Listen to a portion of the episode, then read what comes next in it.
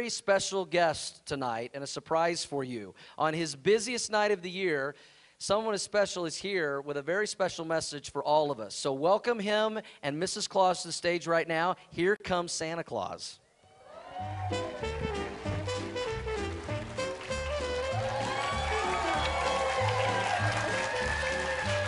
Merry Christmas, everybody. Christmas!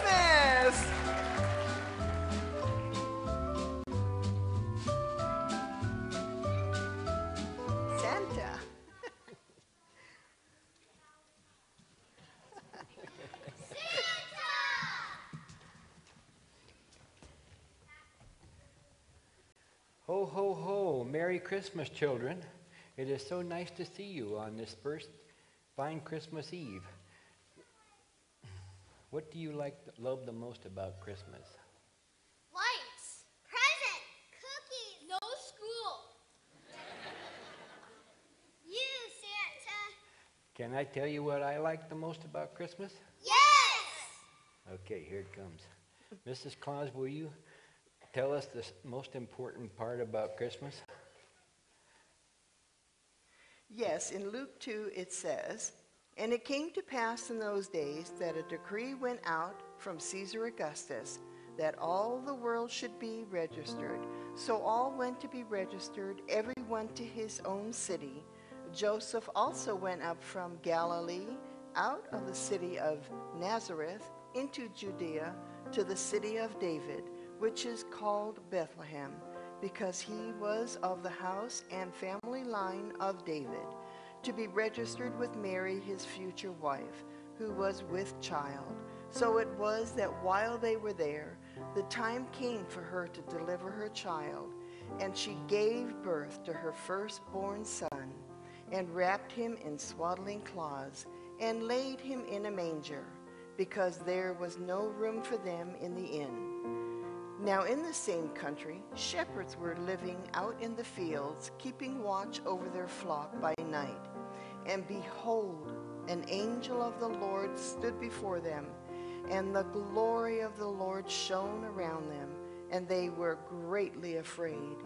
Then the angel said to them, Do not be afraid, for behold, I bring you good tidings of great joy, which will be to all people. For there is born to you this day in the city of David a Savior, who is Christ the Lord. And this will be the sign for you. You will find a baby wrapped in swaddling cloths, lying in a manger. Suddenly, a vast heavenly army appeared, with the angel praising God and saying, Glory to God in the highest, and on earth peace, goodwill toward men. So it was when the angels left them and went back to heaven, the shepherds said to one another, Let us go over to Bethlehem and see this thing that had taken place. The Lord has made known to us. And they came with haste and located Mary and Joseph and found the baby lying in a manger. You see, children, Christmas is not about Santa, nor is it about me. It is about Jesus. Come with me, children, and don't forget your coats. It's cold outside.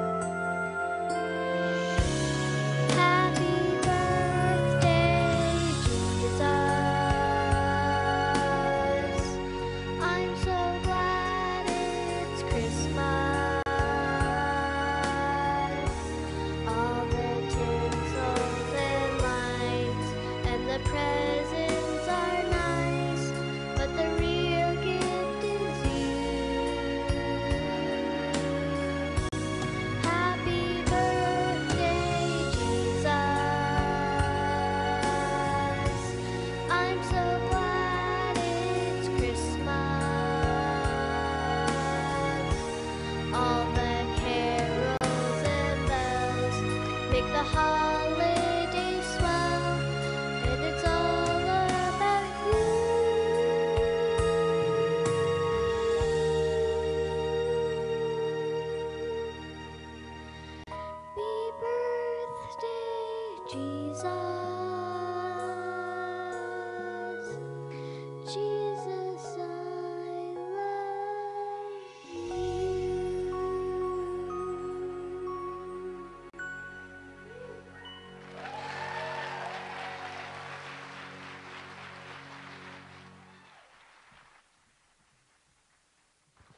Wasn't that so sweet?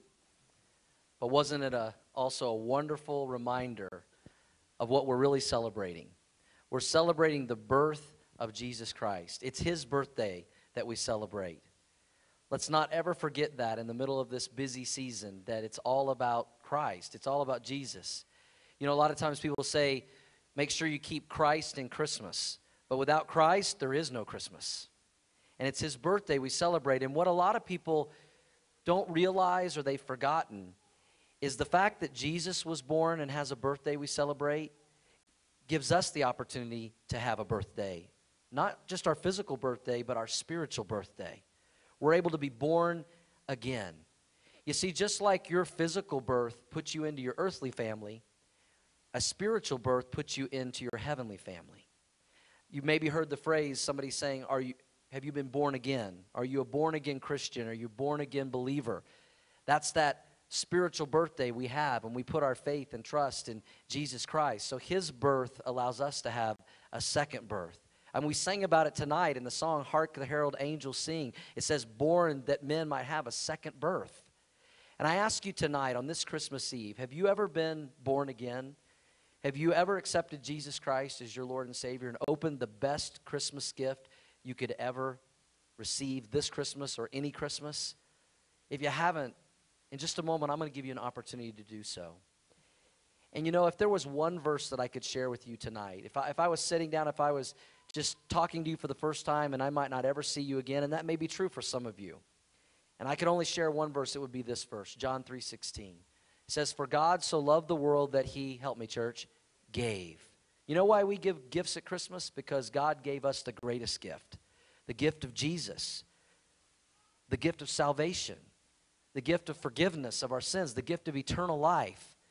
Because you see, that baby that was born in a manger grew up to be a man that at the age of 33, after living a sinless, perfect life, he went to the cross and he died for our sins so that we could have a second birth a spiritual birthday. For God so loved the world that he gave his only Son, that whoever, that includes every one of you, no one is excluded, whoever believes in him will not perish, but have what, church? Everlasting life. I believe that every one of you are here tonight for a reason. You're not here by accident, you're not here by coincidence. Many people have prayed that you would come to this service tonight and you would hear what Christmas is really all about. And that you'd have an opportunity to open your heart and your life by faith to invite Jesus into your life. You see, the way you open the gift of eternal life is by opening your heart and life to Jesus, by saying yes to Him, by saying, Yes, I want to be born again. I want to have my sins forgiven. I want to have a home in heaven. That's what Jesus came to provide for all of us to whoever would receive the gift. It's unfortunate that some people go Christmas after Christmas after Christmas opening all these earthly gifts, but they never open the best gift, the gift of Jesus. For some of you, the rest of your life could be the best of your life because tonight you could forever look back to Christmas Eve 2013 and say, That was when I had a second birth. That's when I celebrate my spiritual birthday. I celebrate Jesus' birthday and I celebrate my spiritual birthday. There was a man named Nicodemus in the Bible that one day walked up to Jesus and he basically asked Jesus, he said, Jesus, how can I get to heaven? Good question to ask.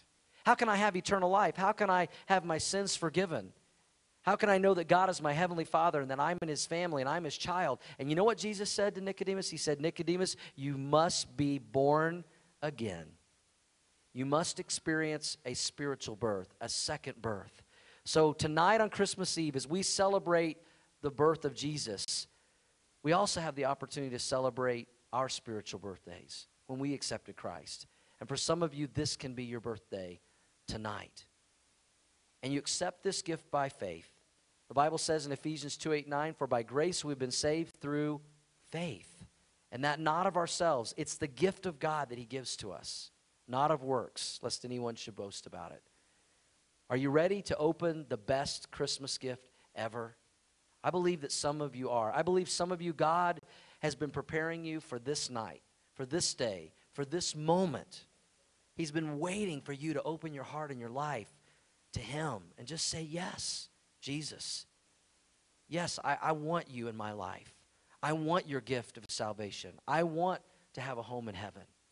And if you're ready to open that gift, I want to tell you how you can make that gift yours this Christmas Eve. Would you bow your heads with me with heads bowed and eyes closed for just a moment?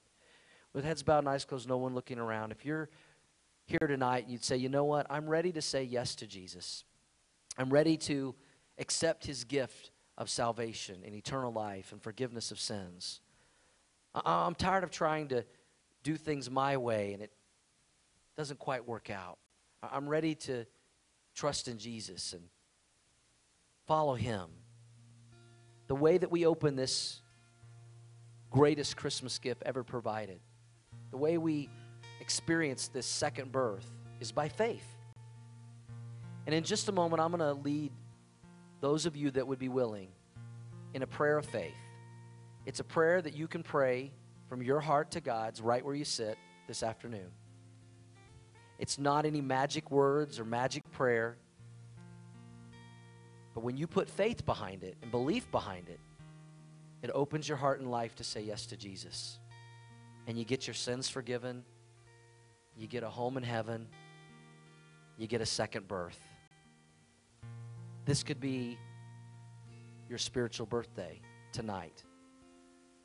So if you're ready to do that, would you just pray this prayer with me from your heart to God's and put faith behind it and belief and, and mean it? And it goes like this Jesus, I believe in you. I believe that you came to this earth to save me, to forgive me, to give me a home in heaven, to give me a second birth. Jesus, I want to be born again. I want to be in your family. I want to know that you're in my life. I want my sins to be forgiven. Jesus, I accept you right now by faith as my personal Lord and Savior. Thank you, Jesus, for saving me. Thank you, Jesus, for forgiving me. Thank you for giving me a second birth, a second chance.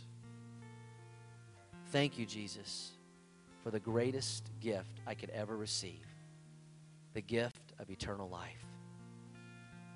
And may I grow to love and know you better in the days ahead. Thank you, Jesus. Thank you. May I never forget this Christmas Eve, a time when I celebrate your birthday and my spiritual birthday. And with heads bowed and eyes closed, no one looking around for just a moment, I don't want to embarrass anybody, but if you just prayed that prayer of faith for the first time and you really meant it with all your heart, I want to pray for you.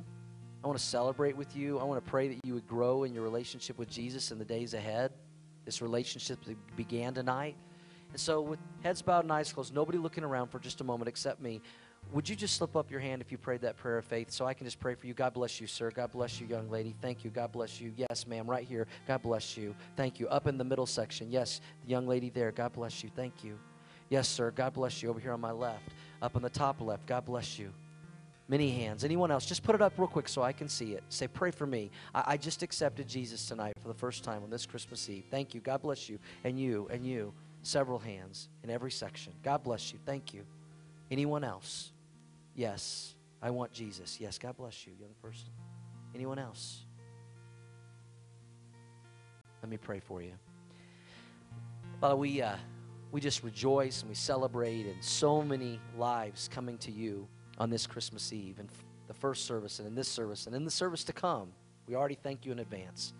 We know that the Bible says that a party has broken out in heaven, a celebration for all these people who are experiencing their spiritual birthday, their second birth, being born again. And we celebrate with them. We praise you. And Lord, we pray that they would grow in their relationship with you in the days ahead. We pray as a church family that we would we would just meet them where they are, the way you meet them with grace and love and mercy and acceptance. And we we welcome them into the family of God as brothers and sisters in Jesus Christ. And we pray that we'd help them to grow in their relationship with you. We'd help disciple them to maturity and to know and love you in a greater way.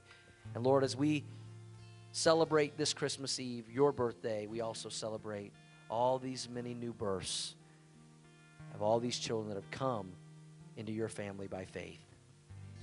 and accepted the greatest Christmas gift they could ever receive. And for those of us who've in the past already received this gift, Lord, we thank you. We praise you. We can never thank you enough for the gift of salvation. And we love you. And help us to remember that Christmas is all about you. And we pray all this in Jesus' name. Amen. Can we celebrate and welcome the new people into the family? God bless you guys.